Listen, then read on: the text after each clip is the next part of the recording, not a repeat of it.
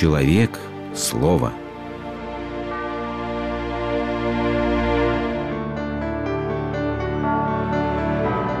Религиозная энциклопедия. Техника.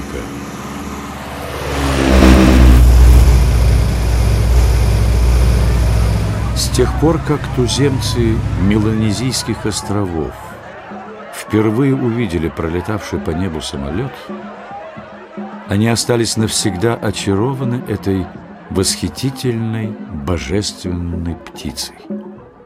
Вот только беда. Самолеты никогда к ним не спускались. Всегда стремительно пролетали куда-то вдаль, снова и снова разбивая заветную мечту индейцев заполучить чудодейственное небесное создание. Но меланезийцам стало известно, что это удалось белым людям, потому что в некоторых местах у них были схожие предметы, вид которых привлекал самолеты садиться на землю.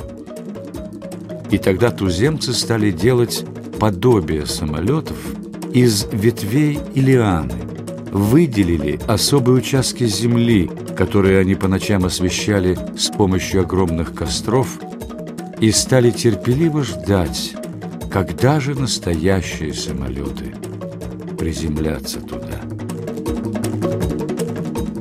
Не стоит смеяться над наивностью индейцев, ибо психология обитателей каменных джунглей, современных мегаполисов, зачастую не так уж далека от логики дикарей тропической саванны. Чтобы привлечь восхитительную птицу счастья в образе сияющего самолета, индейцы прибегают к магическим ритуалам, раскладывают приманку в виде земных подобий небесного чуда. Не так ли и мы окружаем себя знаками счастья в виде новейших технических изделий, знаков престижа и благополучия и ждем, что после этого – Счастье должно само, как по щучьему велению, прийти к нам. Но, несмотря на все старания, самолеты так и пролетают мимо индейцев,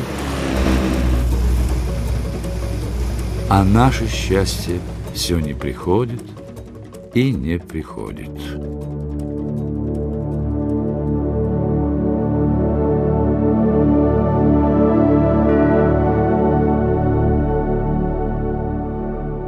Согласно Библии, когда Адам и Ева вкусили плод запретного древа познания добра и зла, они впервые испытали страх из-за своей наготы и отчужденности от мира.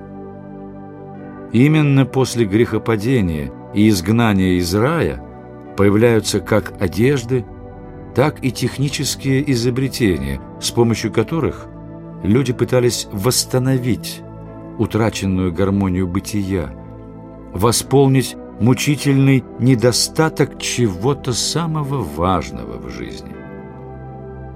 Долгие странствия человечества путями истории, культуры и науки предстают в итоге как нескончаемые искания обратной дороги в рай, а точнее, как попытка заменить его раем искусственным, рукотворным, воссоздать посредством техники.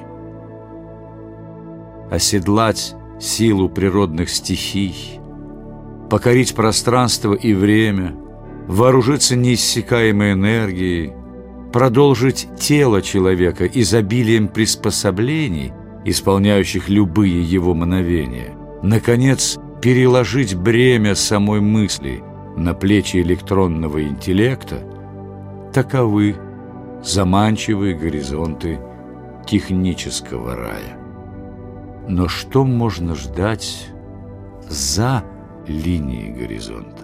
Когда техника удовлетворит материальные потребности человечества, потребности в комфорте и прочем, наступит век создания культурных ценностей. Так предполагал академик Дмитрий Лихачев. Увы, но это мнение ученого-гуманиста принадлежит к разряду явных утопий, когда желаемое принимается за действительное. Ну, во-первых, трудно представить, что потребности могут быть удовлетворены, ведь они бесконечно умножаются. Кому щи пусты, а кому жемчуг мелок. А во-вторых, оставит ли техногенная цивилизация хоть чуточку места для творчества высоких культурных ценностей? Развитие техники постепенно привело к появлению особой техносферы, которая подменила собой привычную среду человеческого обитания и превратилась в настоящую вторую природу, что живет и развивается по своим собственным законам. Если первые механизмы автоматы средневековых инженеров повергали в суеверный ужас всех, включая самих их создателей, то теперь самые прогрессивные технологические новинки уже никого не удивляют и воспринимаются как очередной урожай картошки.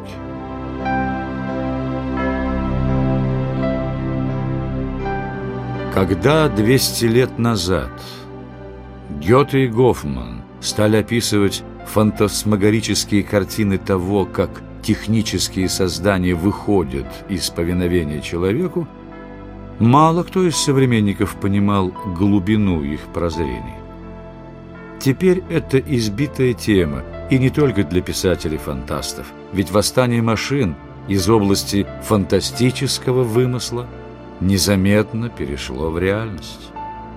Создатель оказался заложником собственного создания, и уже трудно сказать, кто кому служит. Техника человеку или, наоборот, человек техники. Человек не просто оказался в тотальной зависимости от бездушной техники, но она уже диктует ему свои законы, заставляет жить и мыслить в техническом, технократическом стиле. Машина научила человека пристойно мыслить, здраво рассуждать. Она ему наглядно доказала, что духа нет, а есть лишь вещество, что человек такая же машина – что звездный космос только механизм для производства времени, что мысль – простой продукт пищеварения мозга, что бытие определяет дух, что гений – вырождение, что культура – увеличение числа потребностей, что есть единый мировой желудок и нет иных богов, кроме него – Человек привыкает жить уже не своей жизнью, а той, которую навязывает поработившая его техносфера. Погоня за обладанием техническими новациями стала смыслом существования, критерием успешности. Но разве апостол Павел или Сергий Радонежский, Шекспир или Пушкин были неполноценны от того, что не владели компьютером, не пользовались мобильным телефоном с видеокамерой и не разъезжали на машинах с автоматической коробкой передач. Сравнение явно не в пользу современного человека, который тщетно пытается прикрыть техникой свою духовную скудость. Зачем?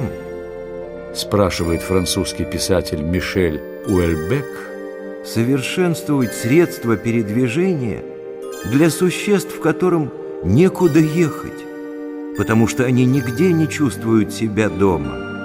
Создавать новые средства связи для существ, которым уже нечего сказать друг другу. Облегчать контакты между существами, которые уже не в состоянии вести диалог с кем бы то ни было.